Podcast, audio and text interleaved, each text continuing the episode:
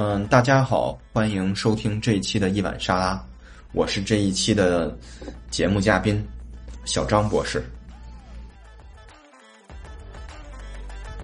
大家好，欢迎来到一碗沙拉，非常感谢我们今天邀请到的嘉宾小张博士。啊，小张博士呢，今天跟我们聊聊材料学，因为他在呃国内取得了材料学的学士学位，后来呢又来到美国取得了材料学的博士学位。那我们今天就跟他聊聊材料学是学什么的，以及他后来呢转行去了这个 IT 行业，做了软件工程师，所谓的转码。啊，我们也呃今天跟他聊一聊他转行转码的这些呃工作的经历。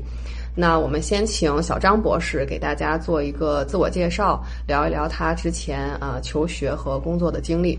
嗯，我是嗯在国内华中科技大学读的材料专业的本科，然后在美国密歇根大学拿到的嗯 Double E 电子电气工程的硕士。嗯，然后之后嗯继续深造读了嗯。一个材料科学与工程和科学计算的联合的博士学位。嗯嗯，在密歇根毕业之后，嗯，先后去了呃三 M 和苹果，然后两份工作都是做软件工程师。嗯，好的。那呃，第一个问题就是我很好奇的一个问题，就是材料学它到底是学什么的？呃，因为经常听说，呃，网上有人吐槽说生化环材是天坑专业，不知道就是作为一个呃材料学的博士，你呃对这个说法是不是很认同？嗯，材料学，呃，就是材料学有涉及到生活中的方方面面嘛，嗯，就是嗯很多领域全都会涉及，比如说金属。金属材料、半导体材料，嗯，甚至一些什么高分子材料，这些全都会，嗯，就全都是就是材料学本科教学大纲的内容，嗯，然后，嗯，就是确实是一个天坑专业，对，为什么呢？因为，呃，就是材料专业，嗯，像像。就是我提到的本科，它，呃，什么都学，然后包括甚至可能会讲一些材料成型啊，或者是工艺啊这些东西，然后就是就本身就是一个万金油专业，嗯，并没有自己的一个嗯非常独特的一个专业的优势吧，我觉得，嗯，然后就是说，如果你想要有优势，嗯，或者是说你在材料方面，材料这个领域想要。有呃一番成就，你至少要读到博士，才能在某一个专业的细分领域里面，嗯，成为专家吧。嗯，那你比如说你在华中科技大学，呃，当时都上过哪些课呢？是不是有学过很多，比如说化学、物理这种呃学呃课，然后还有一些就是不同材料的性能这种类似的课？嗯，是的。嗯，像基本上除了本科那些理工科通识类的教育，会学很多，嗯，有机化学、无机化学、高分子化学这样的专业。嗯，然后，呃，还会学呃热力学和动力学相关的，然后这些当时在国内叫做物理化学。嗯，呃，还有一些，嗯。材料科学基础，嗯，然后就是嗯，讲一些什么材料的相图，还有一些基本的特性啊，这些，嗯，对这些课程吧。嗯，那你觉得当时你这个呃，觉得学的难吗？这些课程对你来说这个难度高吗？嗯，我觉得本科的时候这些课程难度还都挺高的，就是涉及的领域太广了。但是，嗯。就所有把这些要把这些课程融合在大学的几年当中，甚至说可能是其实主要是大二大三这两年中，所以呃，就强度还是比较大。然后之后就是这些课程之间的跨度也比较大，需要很多呃记忆性的东西。那你当时是就是高考结束之后报志愿是为什么要学这个材料学？你当时知道材料学是学什么吗？嗯，报志愿时候完全不知道材料学是什么，然后，嗯、就因为呃呃，我妈她觉得材料学嗯还可能算是一个比较有前途的专业吧。然后之后可能也是看新闻联播什么之类的，有些人发明一个材料挣多少多少钱这种，嗯然后之后就让我报的这个专业。嗯，然后当时他也不是我去华科的第一志愿，去华科大部分人还是想报它比较好的专业，呃，像机械呀、或者是电器啊，嗯，这种专业。然后呃，这两个分别是我的前两个志愿，材料是第三个志愿，嗯，然后前两个全都没有录上，就录的材料。嗯那像你刚才说的，它是一个万金油一样的专业，然后他学的呃知识很宽泛，呃，那为什么就是说你说它是一个天坑专业呢？它就就是就业上来说是很难找到就是对口的公司吗？嗯，就是呃，材料专业来说，嗯，像我学到本科学完本科这些东西，其实，呃，并没有太多的就是嗯一技之长。嗯嗯，它更多的像是，比如说像是那些物理领域的，也都涉及一些；化学领域也都涉及一些。呃，工艺，呃然后就材料成型那些像机械的那些简单的工艺，它也全都涉及一些。所以就是涉及的东西很多，但是哪一个全都不是特长。嗯然后甚至包括一些呃什么电子方面的东西也涉及一些。嗯然后就是嗯，可能你各个行业的知识全都简单的了解一些，嗯但是并不能让你成为任何一个行业的专家。嗯，对，嗯，那那你们当时本科毕业的时候，呃，同学就是就业的出路都有哪些呢？是大家都去呃读研，还是呃出国，还是就是去呃企业都会去哪个行业工作呢？嗯，我觉得，在我印象中，嗯，还是和其他专业比较类似，就是能保研的就保研了，然后之后剩下的可能有一些人去考研，嗯，考自己专业，然后考不同的专业，嗯，呃，比如说，呃，学什么有，我记得我同班同学有考心理的，有考法律的，嗯，然后有这么考跨度有这么大？是的，就是跨度就是这么大。嗯，但可能也是因为本科学校是一个就还是比较好的学校，大家学新东西非常的快，嗯，或者是说，呃，就大家还是很有勇气去做出这些转变的。对对。对，就是你坑我四年，就不能再坑我一辈子。那那如果就是直接工作的，都会去哪种企业呢？直接工作的，呃，在我印象中，嗯、比较好的 placement 可能是去华星光电，就是如果没记错的话，好像在国内叫 TCL。呃，是是手机那个 TCL 对，它可能更多的是做屏幕，或者是做别的这些。然后之后，嗯，也有一些去设计院，什么中传，就什么船舶那些，在武汉的一个设计院，或者是可能也有一些去华为。嗯，对，但是应该都不是从事研发之类的工作。那都是哪种呢？就是嗯，我也不太清楚。明白。那你们出国的多吗？像你这样就是本科毕业出国的，嗯，出国的我觉得在各个专业里面还算比较多的吧，因为你就不了业，你就得找别的出路嘛。嗯然后，嗯，可能很多人就是读到大二或者是大三，就会考虑说出国，或者是准备出国。嗯嗯。当时你是从什么时候就是决定要出国的呢？嗯，我其实决定出国还比较早，嗯，可能我一上大学没多久就想出国了吧。就就是为什么这么早就有这个想法？嗯，我上初中的时候，嗯嗯，当时参加学校夏令营，嗯参去去了一次美国，嗯然后之后就觉得，嗯，这方这这个环境挺好的，哦，对，就非常向往。你是当时是去了哪些地方啊？那个初中的时候是吧？对还是挺挺小的时候。对，当时就是，呃，就是一帮小孩儿，嗯然后主要是去的加州吧。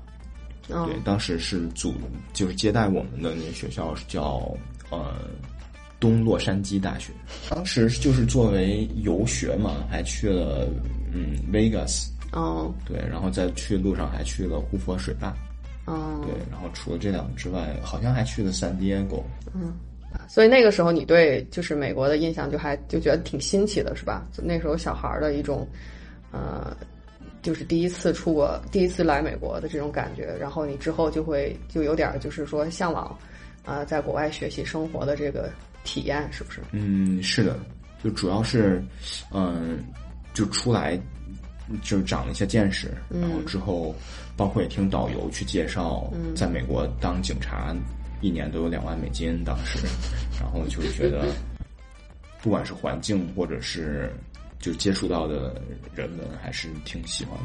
嗯，明白。所以你就是应该是挺早的时候就就有这个计划，就说我得呃把英语考好啊，然后后来你又就是是找了中介吗？还是你自己去申请的？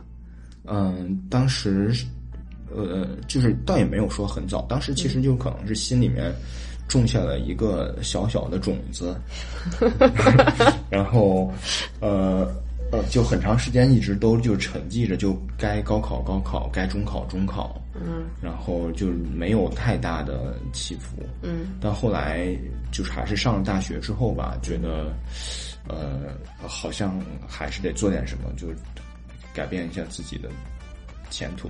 哦，对，因为主要是可能自己也考研也考不上，然后 保研也不太好保。嗯。所以你当时就是呃是直接申请了美国这边的博士项目，还是申请了硕士项目？嗯，我申请的大部分都是硕士项目，然后之后也套词了一两个博士的呃导师，嗯，然后最后没嗯嗯没有什么太好的结果，就全都申的硕士。硕士就是呃两年的时间，然后要自费是吧？没有就是呃就是学费上面的这个支持是吧？对，是的。然后你当时是拿到了那个就是密歇根大学的 offer，还有其他学校的 offer 吗？嗯，当时我应该总共申了九个学校，然后可能拿到了七八个吧。然后这么厉害？对，然后呃，比如说是呃密歇根，然后华大西雅图，嗯，还有 USC，哦，嗯，都是好学校。对，都是好学校。就呃，当然也是有梯度的，有一些保底的学校，呃，对，然后最后好像除了一所保底的学校没有录，别的学校全都录了。保底的学校还没有录是的，就 over qualified，啊就他，好吧不，会来。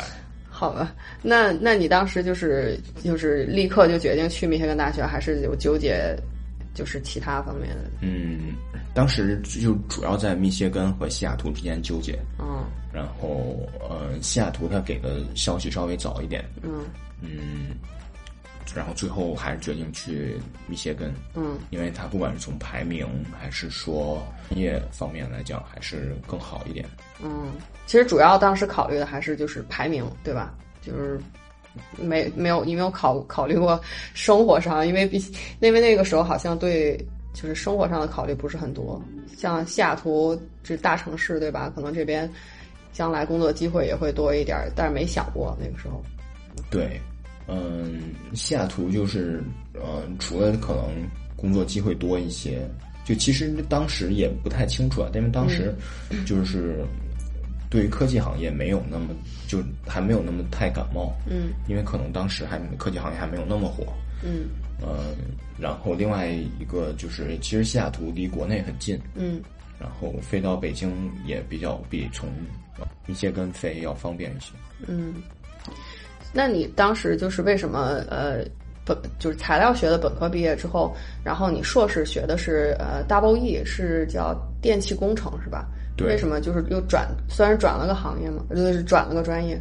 对，嗯，就是呃，像我申请的 Double E，它也就有很多个 track，嗯然后我是在它相当于微电子嗯这个 track 里面，微电子材又或者是材料固体物理与器件嗯这个这个方向，然后嗯，就是和我之前材料背景就是有一点 overlap 吧，嗯。然后像我之前也说，就是材料是一个什么都能做的专业，嗯。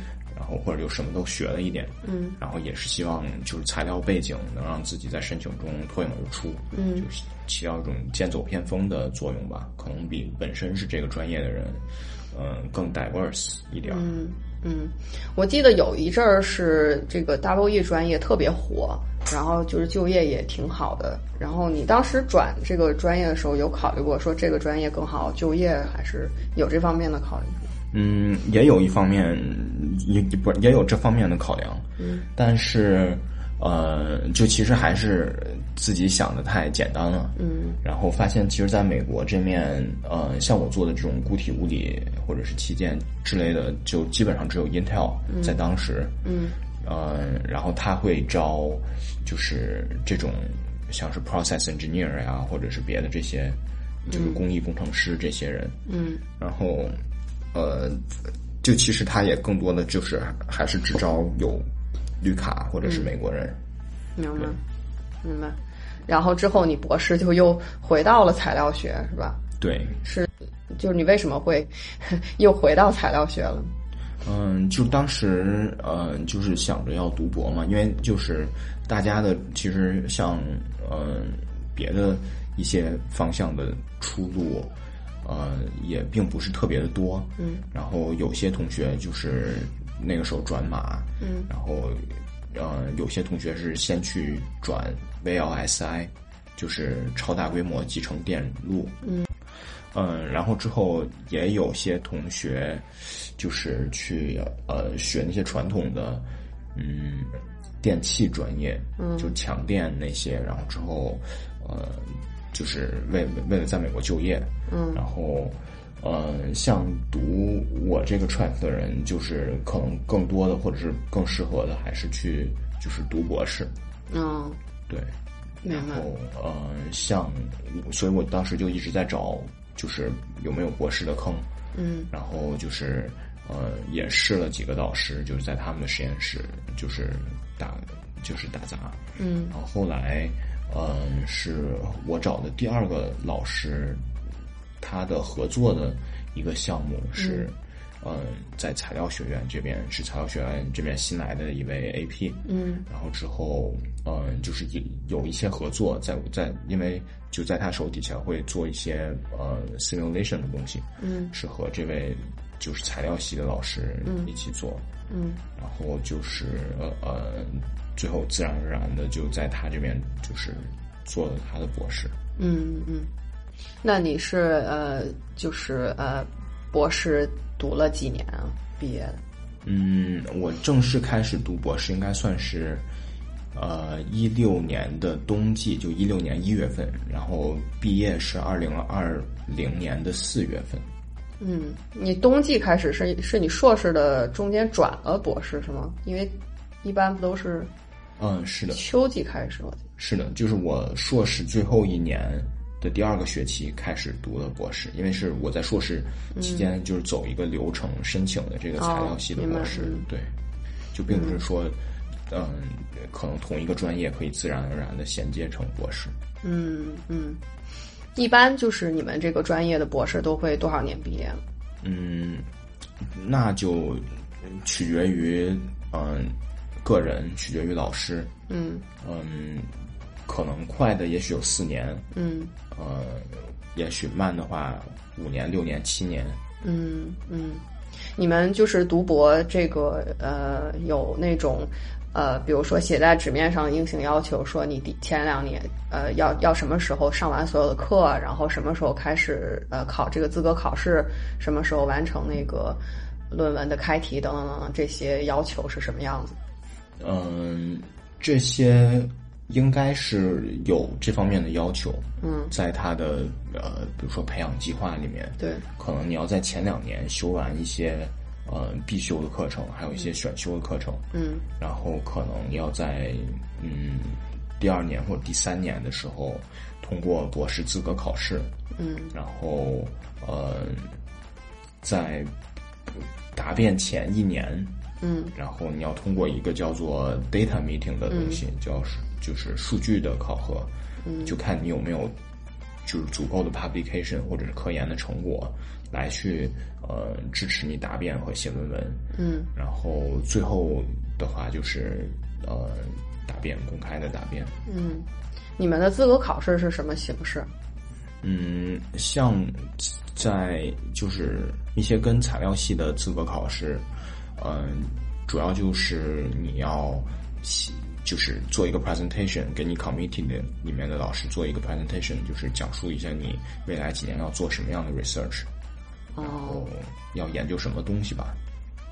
所以它不是那种你坐下来要真正的考试，是不是不是那种形式？嗯是？对，不是那样的形式，因为嗯，你必修的课程全都有自己单独的考试，然后之后没有必要再把这个再再去考一遍了。那还是就是专业跟专业这个资格考试的形式差别还是挺大的。嗯，明白。那你能就是用我能听懂的语言给我讲一下你博士研究的这个东西是什么吗？比如说你博士的那个呃论文写的是什么？嗯，我博士的我博士期间主要是做就是计算材料，嗯，就相当于是说用计算机来做一些材料的模拟，嗯、来研究材料的呃一些性质，嗯。研究的东西比较杂，从嗯、玻璃到金属材料，呃都有涉及到，对，然后主要是就是跟着项目走，嗯。然后我当时呃做了两个公司的项目，还有一个是呃叫做 g o l i，是公司和呃学校合作的，是 NSF，、就是比较支持的一种公司和学校合作的项目。嗯嗯嗯，明白。对，所以总共是三个项目吧。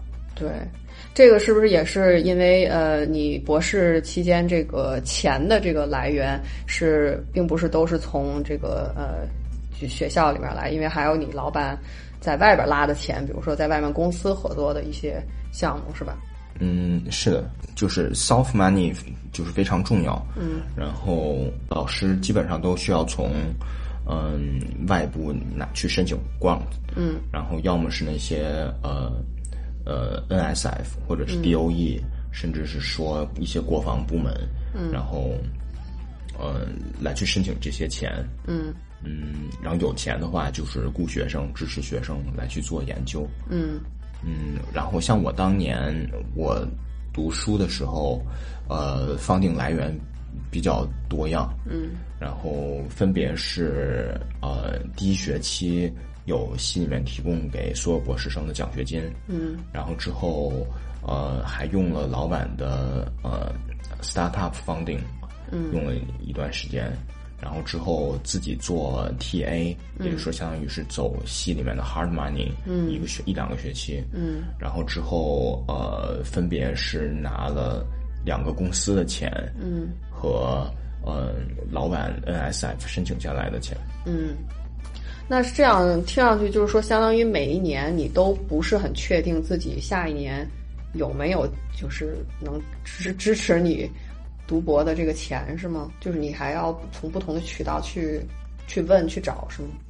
嗯，我觉得基本上是老板会有一个规划吧，哦就是你可能会一直不停的换，但是，嗯，应该还不至于说就是把钱用光了，或者是没有钱，下学期不知道该怎么办这种状况。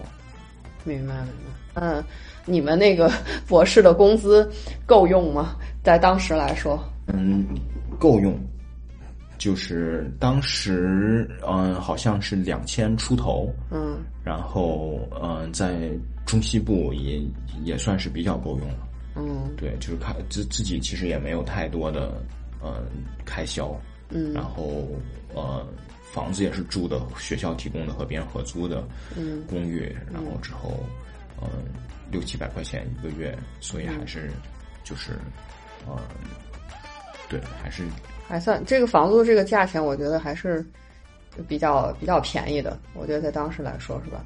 对然后你当时这个密歇根大学是在安娜堡是吧？在一个呃 college town 是吧？然后你在那边，你感觉那边的生活是什么样子？嗯就在那面的生活。呃，就其实读博士没有生活，呃，就每天太忙了。对，每天真的是太忙了，可能早上睡到嗯八九点起床，然后之后就去上课或者去办公室，嗯然后晚上呃有时去图书馆自习，嗯然后回家可能得十二点一点，嗯基本上每天都是就是工作日都是这样。嗯然后周末的话，呃，就基本上都会至少去泡一天，甚至是一天半的图书馆。嗯对，然后剩下的时间可能去需要去买菜啊，嗯，然后做一周的饭呀、这些事情。天呐，对，就是两千来块钱虽然也够用，但是肯定也不够，就是顿顿大吃大喝。嗯，那密歇根大学这个学校，呃，你感觉整体上来说，比如说它的这个呃教学质量啊，然后学校的氛围啊，像国际学生的比例啊，就是各各个方面，你觉得能介绍一下吗？因为我我印象中，它应该是一个国际学生非常多的一个公立学校。嗯对它，嗯，就校园很漂亮，然后之后，呃，我觉得教学方面也比较重视学生的反馈。嗯就是其中有一个例子，就是冬天的时候雪非常大，嗯嗯、然后当时我们就是因为雪大，学校封课封校，就是不能上课，嗯，就停课。对，就是会停课。然后之后，当时就有学生去告学校，然后，要求学校赔钱，因为就是学费很贵嘛。哦。作为虽然作为公立学校来说，嗯。呃，然后就是就学校很快就接纳这些学生意见，然后之后就很少 在冬天再封校了，就是贷款 student loan，然后很贵，呃，自己将来要还钱，是还是需要觉得要买到这份服务吧。嗯。然后就这只是一个缩影，就是呃，我想说的就是，对美国学生来说，还是他们自己付了钱，想要买到一些，并不是只是拿到一份学位，而是还是想拿到一些呃有质量的教育资源或者是培训。对，当时我就是做 TA，然后就了解到有些学生其实他是，嗯、会先去 community college，然后之后再转学转到更好的学校。哦呃，就是所以就其实并并不是，你当然也取决于个人吧。有些人可能就是呃在 party school，然后就是每到周五就已经开始美国的学校，我感觉一大半儿都是 party school。对，但是还是有很多人就是可能就是嗯，学学的时候也很努力，玩的时候也很努力吧。嗯，对，是，对，然后回到你另外一个问题，呃，就国际学生的比例有，我觉得是比较高的。嗯嗯、就是在密歇根，它和国内的交大，嗯就上海交大，嗯，呃，就是合作非常紧密嘛。对，然后像这面就有很多上海交大来的，要么是呃交大密院，嗯呃，然后要么是交大毕业，然后之后申请这面的研究生或者是博士生的。是。哎，我个人对密歇根大学的印象是，就是特别特别特别好的，因为从就是学社会学的这个专业来说，密歇根大学应该是能排到美国前三名的。然后他们各种就是社会科学、人文方面的这个呃专业都是经常就是数一数二的那种。然后我接触的密歇根大学毕业的学生，还有那边的老师都是特别的。就是一方面特别聪明，然后一方面特别努力，然后也不端着那种，所以就是就是插播一个我个人对这个学校的盲目崇拜，就是呃，读博期间你的导师是一个呃中国人是吧？是一个华人导师，你当时觉得跟他相处起来，呃，你感觉你们的关系怎么样？因为有的时候我看到网上有人就会说说华人导师要要要那个避雷，要呃就是尽量不找华人导师，他们都很 push 什么什么什么的，经常会有这种说法。你感觉从你的体验上来说是这样的吗？嗯，我觉得呃，我的导师是是一位华人导师，呃，然后他嗯，并没有很 push，嗯，就是呃总的来说，他还是就是非常呃严于律己、宽以待人的。嗯对，就是对学生，你更多的就是指导，嗯然后提供帮助吧。嗯，但是呃，就更多的压力可能还是来自于自己，嗯就是自己想要，呃，就是就是赶上每一个 milestone 吧。嗯对，然后不能，嗯，就是就可能经常会没有成果出来做研究，做很长时间没有成果，但是还是想就是呃，为了自己的前途出一些东西，然后早日毕业吧。嗯，对，我是他第一波的学生，两个学生之一。嗯然后，嗯，我记得在很早的时候，或者是就是在读博过程中，也一直和导师在就是聊，就是他在问我毕业之后想做什么，嗯然后之后是想继续走学术，还是就找份工作就算了。嗯然后，呃，我应该是也是一直在不停地调整自己的预期。嗯可能最开始的时候就什么都还不太清楚，嗯然后后来读着读着就觉得还是想，嗯、去找一份工业界的工作吧。嗯然后就觉得读书还是太累了，就做科研还是太累了。嗯嗯嗯，对，这也是我特别好奇的一个问题。一般就是读博，大家出路都是想留在学术圈嘛。然后，嗯，你是很早就就就不想走学术这条道路，是也是看到这条路，或者是在你们专业走学术圈这条路是很难很难的，是吧？嗯，对，就是觉得呃还是很劝退吧。嗯因为，嗯、像每年你新开的那些 faculty 的岗位就那么多，嗯。然后之后每年有那么多 PhD 学生毕业，嗯。去竞争这些岗位，嗯。呃，甚至是说，呃，就基本上每年只有非常非常非常少的人 PhD 直接就能找到教职，基本上基本上没有，嗯。嗯，都得博后都要做很长时间的博后，嗯，甚至要做五年五年以上的博后才能找到一份这么卷的工作，嗯，对，而且文章数量和质量也都要求很高，是吧？嗯，是的，是。嗯，明白。那你就是呃，从什么时候开始就是想到呃要去业界工作？然后你就是为了去业界工作有做了哪些准备呢？自己去找实习这种有吗？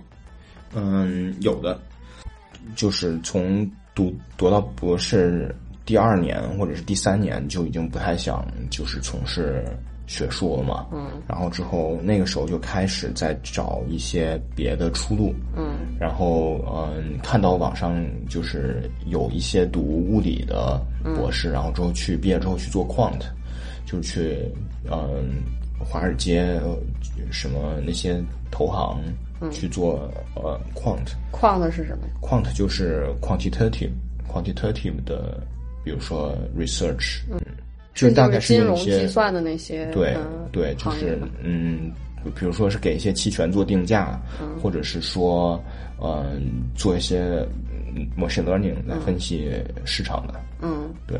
然后就觉得他们就赚的钱很多，然后之后他们也非常喜欢，呃，物理背景的，或者是说有理工科背景的博士，嗯。对，然后之后就当时呃一开始非常想做 quant，然后之后也是呃学了很多课，学了很多相关的那些统计的课呀，或者是嗯别的一些像什么随机过程啊这些课，嗯嗯，然后后来呃还考了一个呃证书，嗯。叫 FRM，嗯。就是 Financial Risk Management，嗯，呃，金融风险管理。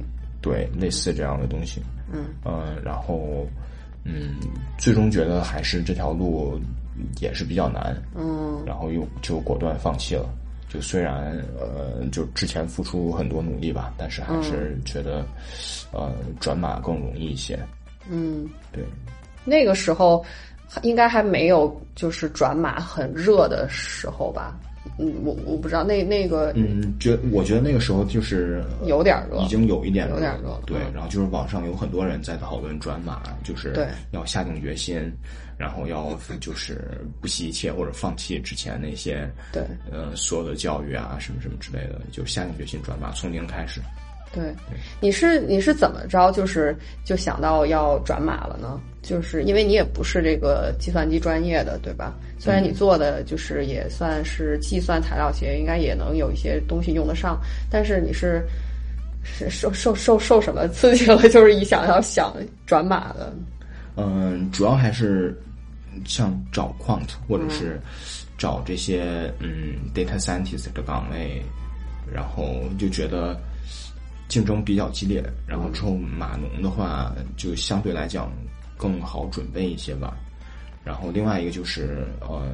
像我同组的另外一位同学，然后他，呃，就在读博的期间去 Google 实习了一个暑假，然后，嗯，就是就看到他去就做这方面尝试，觉得哎，自己应该也可以去尝试一些，嗯，对，然后呃，就哪怕说到现在工作了。嗯，几年，嗯，做码农也是觉得，现在在工作中写那些 code 还没有 PhD 时候写的那些 code 难。你们就是嗯，这个材料学博士，呃，如就是转码算是一条出路，但其就是其他的人他们都去什么公司工作呢？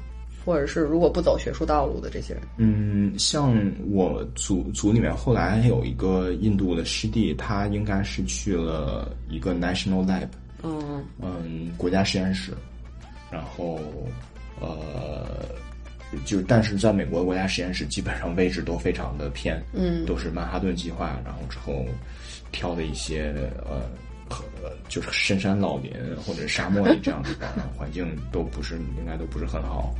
对他们有身份上的要求吧？嗯，有一些会有，有一些看取决于什么样的项目了吧？嗯，有一些可能会有身份的要求。嗯，对。然后除了是这个去国家实验室做博后或者是做 research scientist 之外，呃，应应该有很多人去转 data scientist。嗯，因为就是觉得 PhD 这些比较系统的，嗯，呃，training。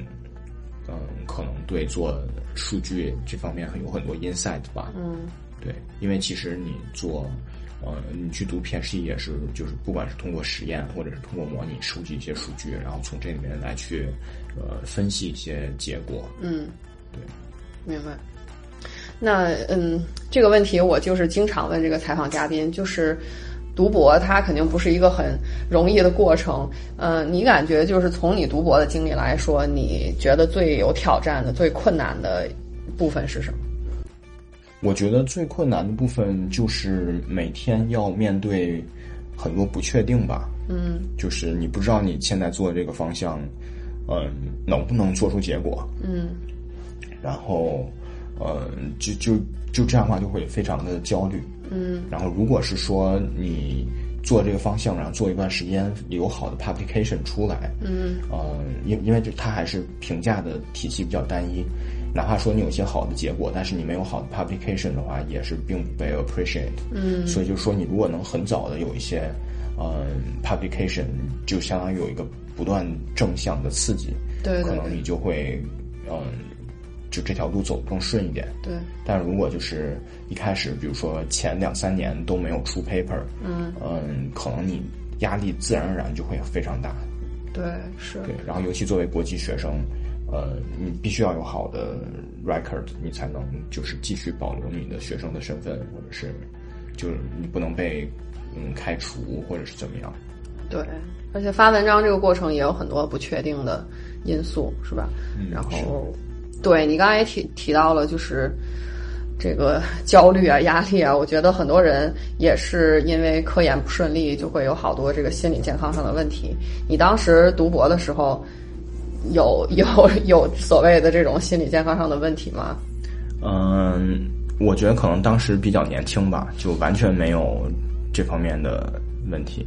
完全另外一个是没空没空想，就是就是你你也听到，就是我每天基本上。嗯，因因为当时可能也是自己要上课，然后之后因为去修呃他计算材料的这个项目，嗯，就是他必须要求你要更修更多的课，嗯，呃修更多，并且这些课都很难，是数学呀或者计算机系开的，嗯，然后就没有太多时间去想这些问题，就是嗯，比如说你下了课，然后如果你要坐校车。赶紧回办公室，要么是写作业，要么是接着做科研，因为，呃，每周还要和老板 meeting 汇报你科研的进度，嗯。然后可能还要就是如果在做 TA 的话，还要每周开，呃，就是 office hour，嗯嗯，然后就是或者是 discussion 那种东西，然后或者是说你要去给学生判作业，嗯，呃，然后像我当时呃有的时候还是就是做公司的项目，嗯，每隔两周还要给公司那边汇报进度，嗯，就是所有这些事情，就是让你的 calendar 非常的满，嗯，可能就没有太多时间去焦虑了吧。嗯，但是就是说那种压力还是无形的会在的，只不过就是可能对，就是没有到 mental health 那种，没有到 breakdown 那种程度。明白。那就是，嗯，像我之前跟一位嘉宾聊，他之前有工作的经历，然后他读博的时候就比较的，呃，就比较知道自己想要什么，然后他也挺敢跟自己导师说不的，就是他导师可能让他做这个做那个，然后他觉得对自己没什么用的，他就不不做。那就是你现在回顾来看，你感觉你这么忙，是因为你，呃，是真的有这么多事，还是就？你你也有一些情况是可以就是不做的，也可以拒绝的。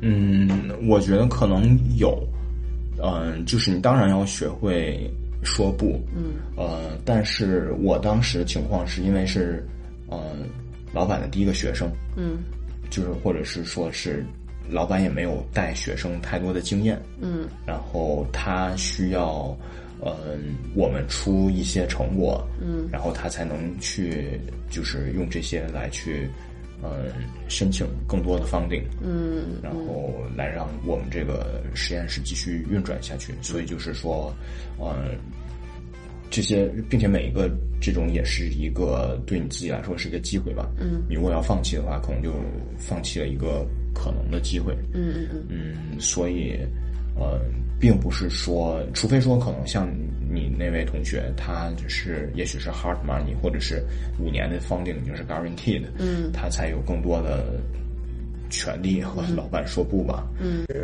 如果再让你读读读博一次的话，然后你觉得有哪些是你应该避免的？就是或者有哪些你觉得是你做对了地方？因为呃，有很多想读博的人，他们就是不太了解读博会遇到哪些坑啊什么的。然后你有没有什么这种建议给他们？就是说，嗯，什么是尽量避免的，什么是应该去做的？嗯，我觉得我就是呃，读到后几年才呃真正想明白的一件事情，就是呃，很多时候就是思考比去嗯做东西要重要一些。嗯然后就很多时候你要先想清楚，你再去做。对，像我当时就是，嗯，我们做 simulation，就是你要在呃公用的服务器上去跑你自己的程序嘛。嗯然后之后，嗯，像我老板他是每个月就是买了很多基石，嗯就是要用来做计算。嗯然后之后，当时前几年就觉得呃不想浪费这些基石，嗯就可能会提交一些嗯、呃就是哪怕没有经过深思熟虑的东西来去先把这些东西先算上，嗯。然后之后自己再去做别的事情，但发现嗯、就是。交上去之后，自己其实也并没有花更多的时间来去思考，嗯，到底要怎么样去做，嗯。或者是说，就还是别的时间占用的比较多，所以，与其去浪费这些时间，不如就是你先想清楚你到底要做什么，然后之后想比较深一些，再去再去真正去动手去做。对，我还挺同意你说的这一点的，因为就是如果你在没想清楚的时候去做的话，其实是浪费很多的时间，然后就会呃在这个做的过程当中吃吃挺多亏的，是吧？是的，就是选择比努力要重要很多。哦，读博期间那个想就是解决的那些问题，其实在工作当中。呃，也也没有什么是非得要有一个博士学位才可以，就是去胜任的。所以，嗯，就是如果如果说最后你是要去呃业界工作的话，你感觉读博有用吗？而且我比较好奇的一个问题就是，从你现在回过来说，你感觉呃这个博士读的值得吗？嗯，我觉得如果你要去做嗯 research，就是做 research scientist 这种在工业界，嗯读博还是有用的。然后如果就是进去那些大厂，嗯拧螺丝，呃，博士的经历有有一定用处，可能就是我觉得对我来说，嗯，最受益的就是 PhD 是老板给我的做 presentation 的 training，嗯，然后像这些的话，是我觉得我在公司里面如果想要去做一个事情的话，嗯，呃，就就是想要去做一个 presentation 的话，我会从头开始讲，讲的呃非常的清晰，嗯，然后每一个逻辑就是环环入扣，嗯，嗯，我觉得比别的人做的 presentation 要好很多，嗯，对，然后另外一个我觉得就是 PhD training 给你思考方式上面的提高吧。嗯，对，可能这些对你工作，嗯、会有潜移默化的影响，但是并不是直接的。嗯，所以整体上来说，你觉得读博的这个经历还是受益很多，是吗？嗯，对，就是我我觉得我的读博的时候的体验或者是学到的东西，呃，应该是对我人生还是有很大帮助的。嗯，嗯，张博士刚才提到了，就是他转码的这个呃经历，那你能不能就是具体的说一下你当时就是呃呃转码，然后怎么找到的这个第一份工作？嗯，当时，呃，是我看到实验室的同学，然后还有周围的同学去互联网公司实习嘛，嗯，然后之后，呃，我当时看到的时候，就他们看到他们听说他们要去，然后就是已经是冬季了，然后就是哪年啊？嗯，应该是一九年吧，一九年的冬天。冬天，嗯。对，就一月份，嗯。然后之后就赶紧呃赶鸭子上架，嗯。去这个这个冬季的 career fair，嗯。然后一般冬季学校冬季的招聘会会有很多呃招实习岗位的，嗯，然后因为秋招的话招全职，然后冬招的话招实习嘛，对，然后之后就找了一份在当地安娜堡当地的一个公司，然后他是做嗯、那些呃就是 online 那些文章的存储的，嗯嗯，对，然后叫 J J Store，对对，这这个我们平时经常看到这个它那个 logo，然后因为我们就是搜文献的时候，经常就是通通过他们的这个平台，是吧对，？J Store，对，然后之后就当时面了一下，嗯，就感觉还不错。然后他们也是就是想招一个实习生，来去做一些 NLP 相关的东西，来帮助他们搜索。嗯，对。然后当时我在那个组就是做 search，就做搜索的。嗯，对。然后也是就是，呃，学了一些东西。嗯。然后有了这个实习经历，在一九年，就是秋季，呃，开始找二零二零年全职的时候，就是你去在 career fair 去聊天，就有很多谈资，或者是有更多的谈资。嗯，对，然后之后就是呃，为了找全职，相当于做了一个准备吧。那就是那那你是怎么找到这个第一份在这个三 M 的工作的？你是投了多少个公司，然后最后怎么就是选选择了这个公司？嗯，当时就是就三 M 它开始招聘比较早，嗯、我在一九年就是暑假实习的时候，边实习边开始，就是在实习后半段开始刷题，然后就为了找全职做准备嘛。嗯，然后之后呃还在实习的时候就收到说三 M 他要来招一些 data scientist，嗯。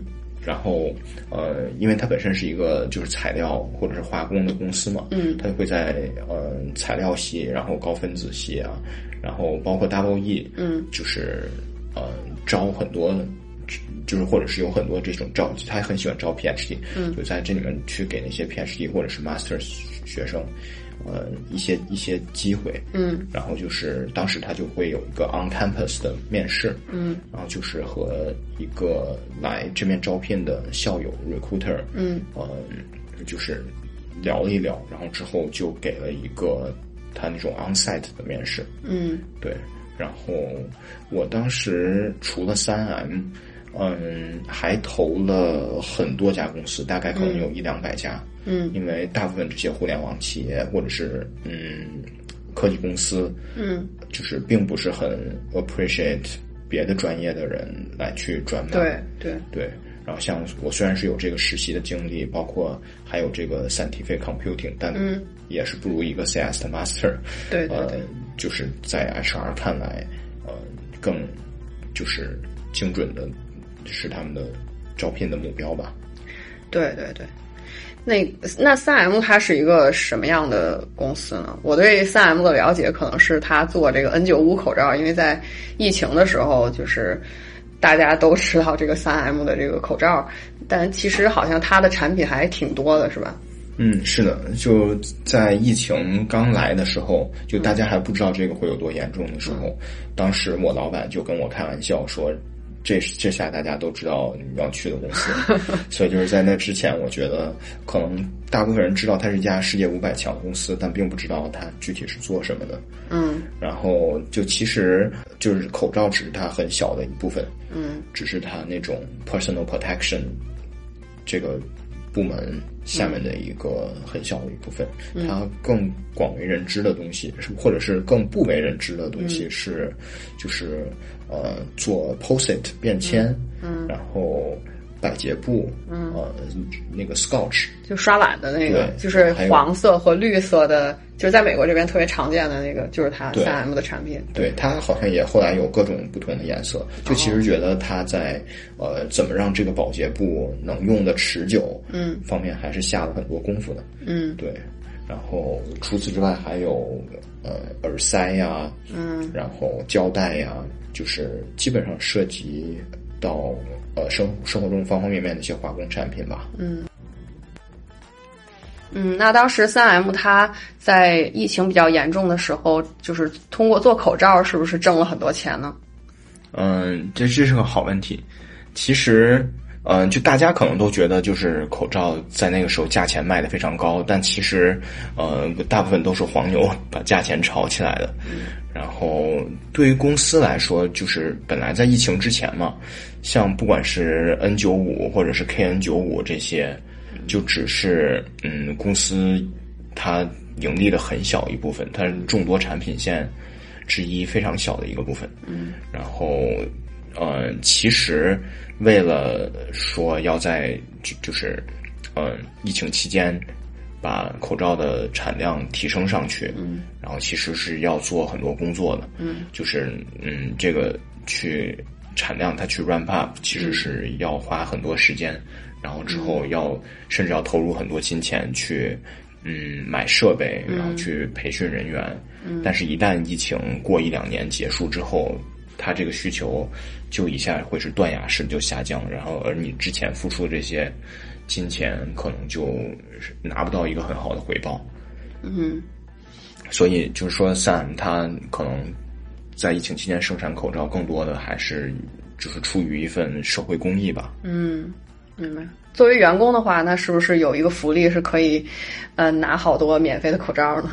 嗯，没有，就是呃，我们当时是能拿到一些呃，就是。他给员工会发一个小的礼包，然后里面有各种就是三 M 自己的化工产品，包括一些呃 sample 的口罩，嗯，然后还有一些呃就是消毒液，然后擦眼镜儿的，嗯，就这些东西，对。明白。那你能就是简要的说一下你当时在三 M 做的工作的内容是什么吗？嗯，当时在三 M，呃，就主要是做。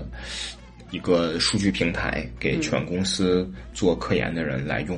嗯，对。那它就是跟那种呃科技的大厂处理的那个数据量，还是相对来说还是没有那么大，是吧？嗯。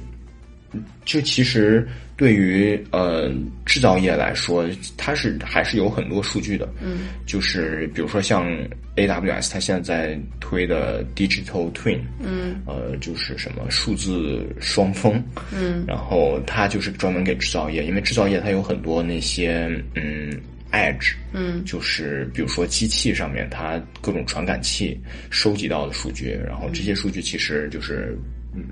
二十四乘七的在运转，嗯，然后呃，可以有很多，可以以可以有很多数据，嗯，对，嗯，那你当时就是这第一份工作，呃，工作压力大吗？跟读博期间的这个工作相比的话，嗯，工作压力就基本上等于没有，呃，因为一个是在他的 R N D 的部门，然后没有很就是。呃，没有一个人在后面鞭策着你，或者是 push 你必须要做什么东西，或者是必须要在 deadline 之前做出来。嗯，对，然后感觉大家更多的像是在呃探索式的工作，嗯，然后所以就是你可以有很多的自由度去学你自己认为有用的知识。嗯，对。那你就是在读博期间学到那些东西，其实在这个工作当中，呃，用的多吗？嗯，在工作当中，就是写程序这些东西是培养起来的。嗯，在读博期间，然后呃，别的那些技术的话，就其实你就要就是，我觉得做码农就是要一直不停的去学习。嗯就是学习新的语言，学习新的技术，或者是说你需要用什么你就去学什么。嗯嗯。那听上去就是这是一份呃呃，就是工作压力不大的一个工作，然后可能呃工工资水平还可以。但当时你是为什么就是想换工作呢？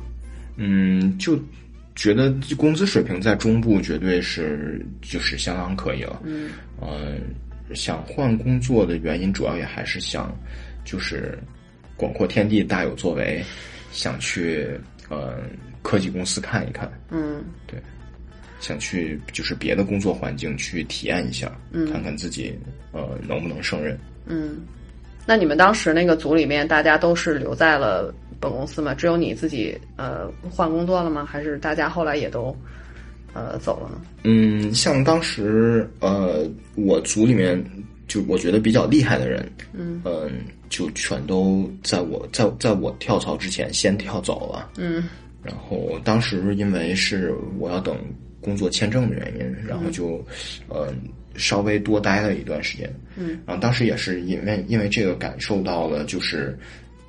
从事科技行业或者从事码农这份工作，大家 tenure 都非常短，基本上，呃，一年半到两年。如果在环境好的情况下，嗯，对。然后相当于是呃工作了多久，然后就开始呃就是筹备着就找下一份工作的这个呃事情了。嗯，当时我跳槽的时候，大概想跳槽的时候，大概是一年半吧。嗯对，然后呃，过了几个月就就呃找到比较合适的机会就跳走了。嗯，然后那个时候大概是个什么时间点呢？是嗯，那个时候是二零二一年的秋季。嗯，然后那个时候属于一个就是呃转码还算比较火，而且就是招人时机也比较好的一个市场，是吧？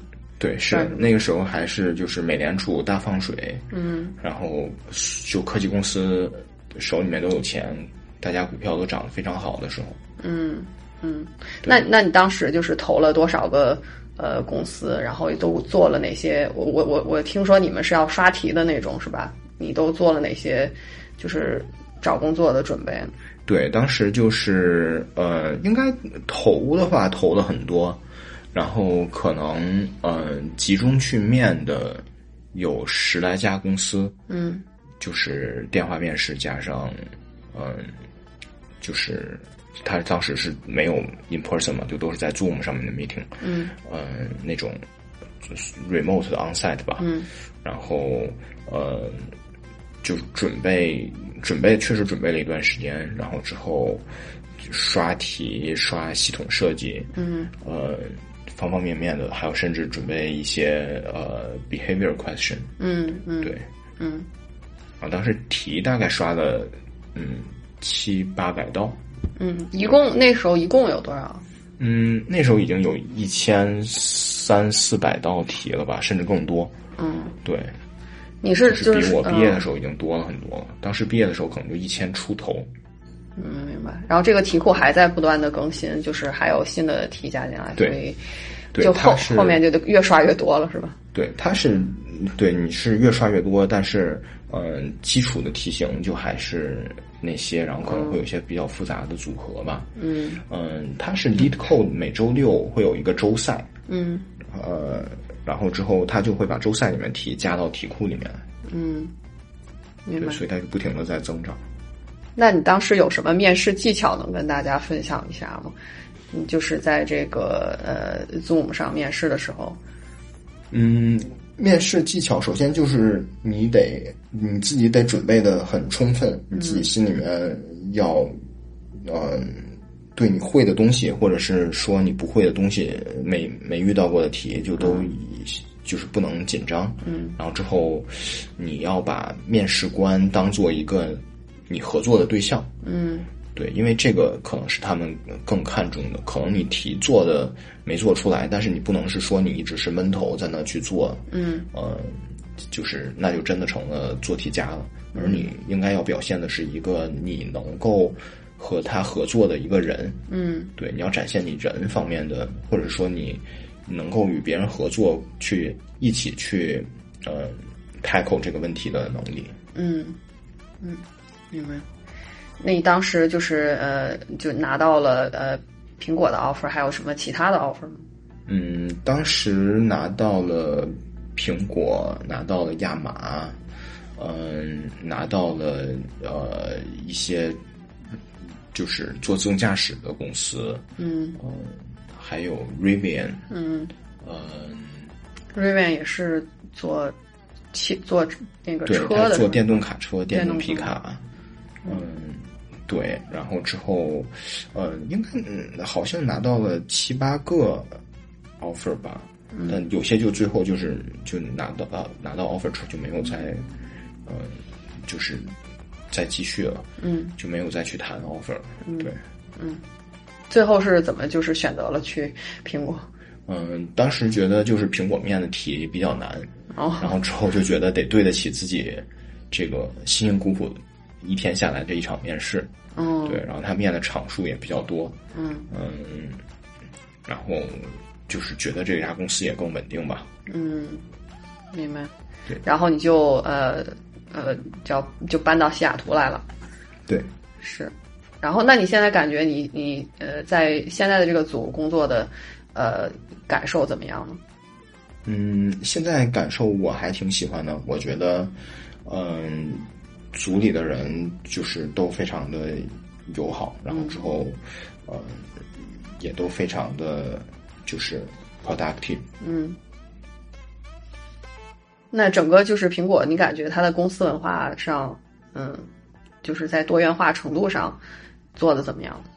嗯，我觉得公司，呃，我我觉得它公司文化还是比较，嗯，就比较优秀的。嗯然后，嗯，就包括一些 training 啊，什么什么之类的，也能就是感受到公司是重视一种什么样子的文化。嗯然后，就尤其在 diversity 这方面，我觉得做的，呃，还是还是比较好的。嗯。对，因为就是，呃，比如说面试，他就会教你不能有一些，呃，那些 unconscious 的 bias，嗯。嗯，或者是就是你不能给别人设定一就就就有一些假设或者是一些推断，这些就是基于他的背景呀，不管是他的年龄，或者是说，呃，他教育经历这些，嗯，就是还是要从嗯，甚至甚至说可能是说，呃，对于这个人他。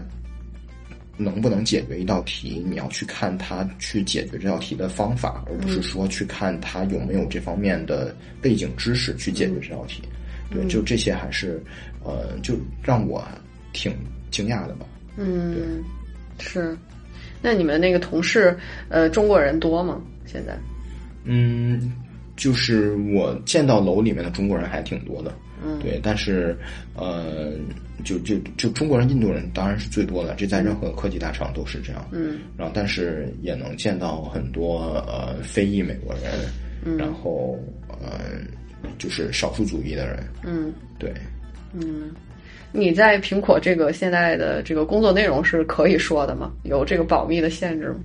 嗯，大概现现在我是在苹果的那个 AIML 嗯。这个 organization，然后之后他们这个大的 org 就是最最出名的产品就是 Siri，嗯。然后我就是在做搜索，嗯，就是可以说到这个程度是吧？对，你们那个保密，我听说你们保密的那个程度非常的高，就是经常是有同事，呃，就不能跟，甚至不能跟自己的亲属、家人透露自己在做什么样的工作，是吧？对，这个不是很正常的吗？嗯，就是你说，就是很多很多公司不是光苹果，就是其他很多公司也有这样的嗯，对啊，保密的，嗯，对啊，明白。就应该就是这个是嗯，你签的，不管是你签不签这些保密条约，嗯，你对公司做的东西或者是你自己做的东西，其实都是要保密的嘛。嗯然后，只不过苹果它非常看重，因为它就是它喜欢 surprise 你的，呃，就是他的 customer，呃，然后只不过是可能是疫情期间，可能很多人 work from home，嗯。然后他就要更加强对这方面的强调或者是 training。嗯嗯嗯，那就是我看网上有人就是说说现在这个新毕呃呃刚毕业的这个学生呃上岸特别难了嘛，好像现在呃不是一个转码的好的时机，你怎么看呢？就现在的这个就业形势和经济形势，转码是不是挺难的？嗯，我觉得，嗯、就是现在这个时机确实不是特别好，就是市场不是特别好，然后之后有很多，嗯、有经验的人被呃 lay off，然后之后他们在这个还在这个市场上，嗯，就可能消耗他们就就市场就已经饱和了，嗯嗯，但是并不影响你去转码吧。就你可还是可以去转，去开始去学，然后之后为将来去做准备。嗯，对，明白。那就是现在就是很多呃国内的小孩也是在这个高考结束之后报志愿的阶段，很多人就是想学计算机专业，可能也是想说以后当这个软件工程师是一个比较好的一份工作。啊、就从你做这个软件工程师的这个工作经历上来说，你感觉这份工作是呃是是怎么样的呢？然后你就如果说你家里有一个小孩儿现在想学这个计算机专业，啊、你会怎么建议他呢？嗯，那挺好的呀。我我觉得就是，我觉得计算机专业就是一种锻炼你思维的，呃，锻炼你思考方式，或者是说，嗯，一种很基础的一种 training 吧。嗯然后甚至是说，我觉得它就是更 practical 一点的数学。嗯嗯，是对你嗯人生非常有好处的。嗯对，所以然后就业方面的话，嗯，可能看到现在觉得，呃，计算机行业就业不是特别好，但其实其他行业可能就业状况也不咋地。嗯，对，那你不担心就是现在越来越多想往越来越多的人想往这个行业涌入的话，那就是不就人才饱和了吗？嗯，对啊，我觉得人才就是终归都会饱和的嘛。嗯然后，如果等真的有饱和那一天，那就看什么专业是，呃，更吃香的。如果掏大粪那个时候年薪五十万，那我就选择去转行掏大粪。那如果现在，嗯、你说，就是人是人挪活，树挪死嘛。嗯对，所以就是嗯，要就是要不停的学习，不停的变。嗯，那如果现在家里面有个小孩想学材料学的话，你会建议他学材料学吗？嗯，我觉得如果是出于自己的选择的话，那我是支持的。就是如果你知道材料学具体是学什么，并且比如说你高中或者是更小的时候，你就有过一些接触，然后觉得你能在这方面成为呃专家，然后能有所作为，或者说你知道你自己要做什么，嗯那我觉得就是支持的。像我就是哪怕一直做到现在，我都嗯觉得就是可能自自己教育非常失败的一点，就是我并不知道自己的兴趣是什么，我并不知道自己想要做什么，嗯我只是在每一个时间节点不停的选择，在下一个时间节点对自己最好的选择。嗯，明白。所以还是就是以这个小孩儿的兴趣为主，是吧？对，就是如果你兴趣，你觉得你真的是对这个有兴趣，嗯。你真的是嗯能够学好物理化学，嗯。然后你真的是能够为人类的将来，呃，嗯。所奉献，嗯。然后那你是能学好材料，或者是说这个专业就是适合你。嗯。然后，但是如果你就是压根儿就不知道材料是什么，然后只是被招生的老师忽悠，嗯。或者是被亲戚家长忽悠，那我觉得你趁早不要去学这个材料专业，因为像我说的，它就是，嗯、一个万金油专业，嗯。然后我觉得只需要，嗯，中专毕业，你去进技校，嗯，毕业你就能去进厂嗯干活儿，啊，或者是说你想从在公司从事 R&D，呃，就是研发岗位，你必须要读到博士，呃，甚至以上学历，嗯对。嗯，然后并且我觉得材料学大部分人他们做的工作，呃，其实就是一碗沙，就是在不停的调试，怎么样做一碗好吃的沙拉，嗯或者是说为某个特殊人群准备的沙拉。嗯，不错不错，以这个作为结尾，挺好的。那可以不用聊了，后面。嗯，就对，那基本上前面我就是关于你读博和呃转专业转专业找工作的这个经历都聊的差不多了，但是呃还是想问一下，你有什么想补充的内容吗？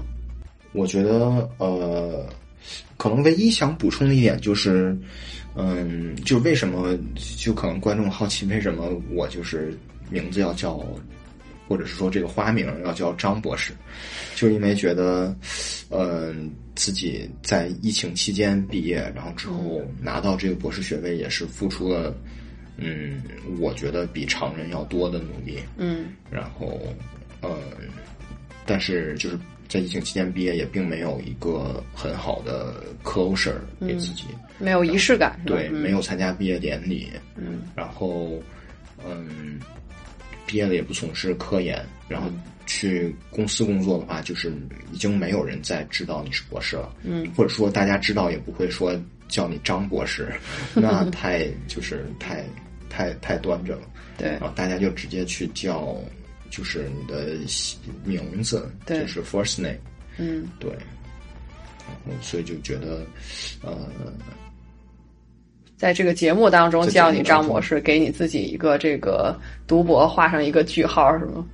嗯，也不叫画上一个句号吧，但是就是想要享受一刻这个称谓吧。嗯，是。如果要是留在学术圈的话，还是有人会，呃，叫你 doctor 张是吧？但是去了呃公司工作的话，呃，就很少有人会这么称呼你了。对，对，而且疫情期间，就是呃博士毕业的人确实就是呃错过了这个呃毕业典礼，算是一个很重大的人生的一个呃就是呃事件吧。就是是的嗯就觉得，呃，之前肯定还是幻想过，比如说在博士毕业典礼上，嗯嗯，老板帮你去拨那个税，嗯，对对对，然后之后或者说带上那个徽，带上就是肩肩上那个带子还是什么之类的。对，嗯，就也看过一些往年的毕业典礼，就是 in person 的那些。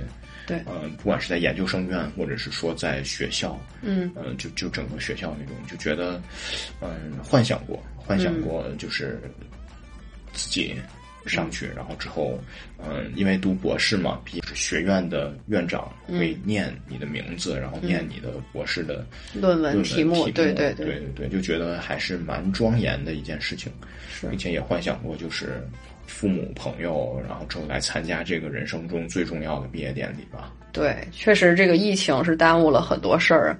啊、其实之后，呃以学校也邀请了这些这个疫情的这个毕业生，呃，去回学校就是补一个这个毕业典礼，但是也是觉得有点折腾，从就是挺远的地方再折腾回去，然后还得租这个学学位的这个啊袍子呀，这个什么帽子呀什么的，还挺 还挺费劲的，所以就后来也也都没回去，是吧？对，就觉得，嗯、可能自己就虽然觉得蛮遗憾的，但是也并不是说就是生活中那么有仪式感的人。就是我周围认识一些人，就是他博士毕业就会专门买一套衣服，嗯，那老贵了那个东西对，，然后之后，嗯，就是带走继续穿着，然后，嗯，就摆家里摆着。对，或者是以后有什么仪式，像什么孩子毕业了呀啥的，自己穿着博士服去孩子的本科毕业典礼什么这些，嗯嗯当然这都是多少年之后的事情了。嗯对，就是呃，另外一个就是觉得过去那个劲儿了，对对对，没不对，就我都毕业两年了，然后你叫我回去，嗯，就觉得呃呃不那个感觉不对了。对对对对，那我们就进入到最后一个环节，就是奇葩问题环节。如果你今后只能吃两种食物为生，你想吃什么？嗯，就肯定得有一个复合维生素，因为你你就是你得补充所有的那些维生素，你才能维持你的生命。嗯不然的话，可能就会得坏血症啊，或者别的一些问题。嗯，呃，那另外一种，另外一种，那就吃一种自己喜欢吃的东西吧。嗯，就比如说，嗯，热量高一些的，炸炸鸡啊、薯条啊之类的。你想获得的一种超能力是什么？嗯，没有什么想获得的超能力。要是能让我不近视眼就挺好的，或者是眼睛能就是嗯变焦，看到很远的地方，然后变焦？对那你那你做个什么近视手术不就行？对，但那样也不是说就是你能像戴着望远镜一样。好的，那你买一望远镜不就得对，了？那那还得拎着多累啊！像像我之前嗯玩儿那些单反，然后之后后来又觉得嫌沉，就是就是宁可用手机。所以你让我带一个望远镜，就比如出去看比赛，或者是去看鸟之类的，就很麻烦。你 这是这是你的什么爱新的爱好吗？看鸟？没有没有，就是美国有些人他们不是喜欢就是看鸟嘛，叫他们叫 border，哦，对对，就是他们会专门去野外去看鸟。行，好的。那下一个问题，呃，嗯，你如果遇到一个外星人，你要怎么跟他介绍自己的职业？嗯，我觉得我的职业就是工程师嘛，嗯，然后之后工程师就是就解决问题的人，就是一个 problem solver，嗯，对，那你不会想说解释一下软件工程师是干什么的？嗯，不用，我觉得软件工程师就只是用一些自动化的方式呀，或者什么什么之类的来解决问题，哦，对，然后其实软件工程师也是解决很多生活中的问题。明白。呃，下一个问题，如果让你回到十八岁，你想跟自己说什么？那就别读材料了吧。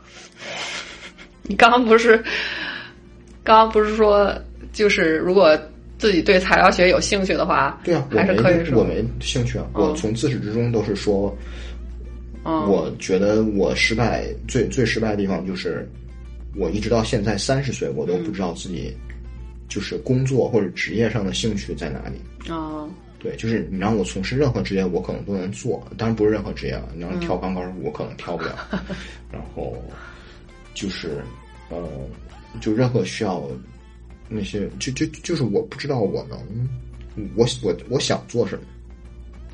所以你回到十八岁，就是，但是你确定一点，就是你不喜欢学，不喜欢学材料学。那只是后来才确定吧，也不能说不喜欢，但就是说你让我去学，我能去学，但是我就觉得这份这这个专业就是投入和产出太不成正比了。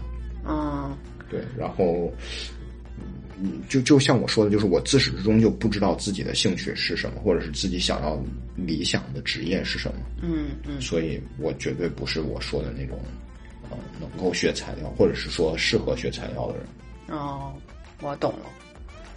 那那你就是只是就是回到十八岁，只是说让自己别学这个材料学，但没有想说让自己学什么。对，因为我觉得我即便回到十八岁，我也我我到现在我也没活明白，就我也不知道我如果让我再活一次，我要选择什么样的职业，嗯，或者是什么样的职业是我理想的职业。是，对，就是我一直从小到大，教育并没有告诉我，嗯，让我发掘自己只只让我变成小学小镇做题家，但是并没有变成发，就是真正发掘我自己职业的兴趣在哪里。嗯，明白明白。那如果呃可以穿越到八十岁，你想跟八十岁的自己说什么？嗯，是就在走之前把钱都花了吧。就是我觉得可能那时候也能存挺多钱的，哦，不不不留给下一代。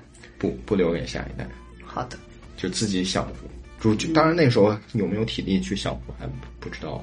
对啊，对，就挺遗憾的吧，就觉得到那个时候应该是你有很多钱，呃，就那没准你那个时候都已经给花光了，没破产或者如果没花光的话，嗯，然后之后就是，但是你已经没有能力去享受美好的生活，所以这就是为什么有些人他们会去 fire。嗯嗯嗯，对，就是，嗯。你到那时候钱已经不是你最大的 concern 了，嗯嗯，然后甚至是说现在，其实现在也是，现在有很多人就去买房子，都是一些已经退休的人，嗯，全款去买房子，因为钱对他们来说压根儿不重要，嗯，对，然后他们就是想要花钱买自己时间，或者是买最大的享受，嗯，对，所以就可能那时候会，就如果还有什么超跑或者什么贵的东西没买的话，就赶紧买吧。哦，所以你穿越到八十岁，就是跟自己说赶紧花钱。对，嗯，好，因为并且那个时候就是应该可能脑子会不如现在，然后你你如果你八十岁的时候有一个年轻人跟你说，给给你提供一些 financial advice 的话，你可能会觉得他是 scam。对啊，但如果那人是你自己的话，你可能就更容易相信他吧，就更容易相信他的给你的。就是这些建议是真正的好的建议，或者是对你好的建议。嗯，有道理。那下一个问题，你觉得哪个学科是骗术，压根儿就不应该存在？嗯，我觉得很多学科都是骗术。嗯，但是就只不过就是就是在这个发展过程中还没有被发现，他就是他现在这些结论或者他这些呃。就这些 theory 是嗯错的错的嗯对。如果让你做美国总统，你最想干的一件事儿是什么？如果让我做美国总统，那我最想干的事儿就是 fund police，就是给警察局更多的钱，哦让他们有足够的人力，然后嗯去解决一些社会上的问题，或者是说让治安变得更好。嗯。对，然后嗯，另外一方面就是有更多的钱，你就可以 hire 更多 diversity 的人。嗯，我我是觉得一些他们嗯，可能觉得那些白人警察或者是怎么样的，呃，就是会会有一些种族歧视啊，什么什么之类的，可能就是因为身边同事来自于不同族裔的人比较少。嗯，然后如果你身边同事呃更 diverse，你也会在这个环境里面。变得更，嗯，就是更多元，就是更，就是不不不不那么的歧视吧。嗯，明白。对，我觉得就歧视都是来自于信息差，就是你并不了解这个族裔的人他是怎么生活的，你他他的起源是什么，他的 culture 是怎么样的，你才会歧视他们。嗯，然后如果你搞清楚了这些，或者是你周围有这样的人，你在这个环境中你就不会那么容易歧视。所以就是不要 defund police，你要反过来，你要 fund police。嗯，你觉得地球上百分之多少是好人？嗯，不能用一个百分比来形容，因为可能每一个人他都是就是既是好人又是坏人。哦，对，是你并不是说看整个这个整体，而是这个整体里每一个个体其实可能都是百分之五十的好人，百分之五十的坏人。嗯。最后一个问题，你更愿意打二十头有鸭子大小的马，还是一只有马大小的鸭子？我我读一下题啊，二十头有鸭子大小的马，还是一头马大小的鸭子？二十头，啊，那应该是二十头鸭子大小的马吧？啊，为什么？嗯。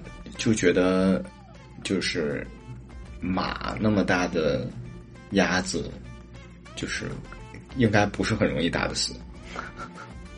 嗯，但是就是如果体，就是你只考虑的这个体积大小是吧？对，并且你想马那么大小的鸭子，你走路它也比你快。嗯。就虽然它那是蹼吧，然后它游泳也比你快，快，它还能飞。鸭子会飞吗？鸭子会飞，能扑腾两下吧？嗯，对，应该是很难打死。然后就是鸭子大小的马的话，起码它就只能限制在陆地上。哦，你去给它圈起来，怎么着的还是能打死。嗯，那就进入最后一个环节，就是请张博士给大家推荐一个他很喜欢的啊、剧啊、电影啊、书啊，就是这这方面的东西。对，有什么嗯想推荐的吗？我最想推荐的是，嗯，两部影视作品吧，嗯就是嗯，科林特·伊斯特伍德嗯拍的嗯《父辈的旗帜》，嗯还有呃叫什么《硫磺岛的家书》。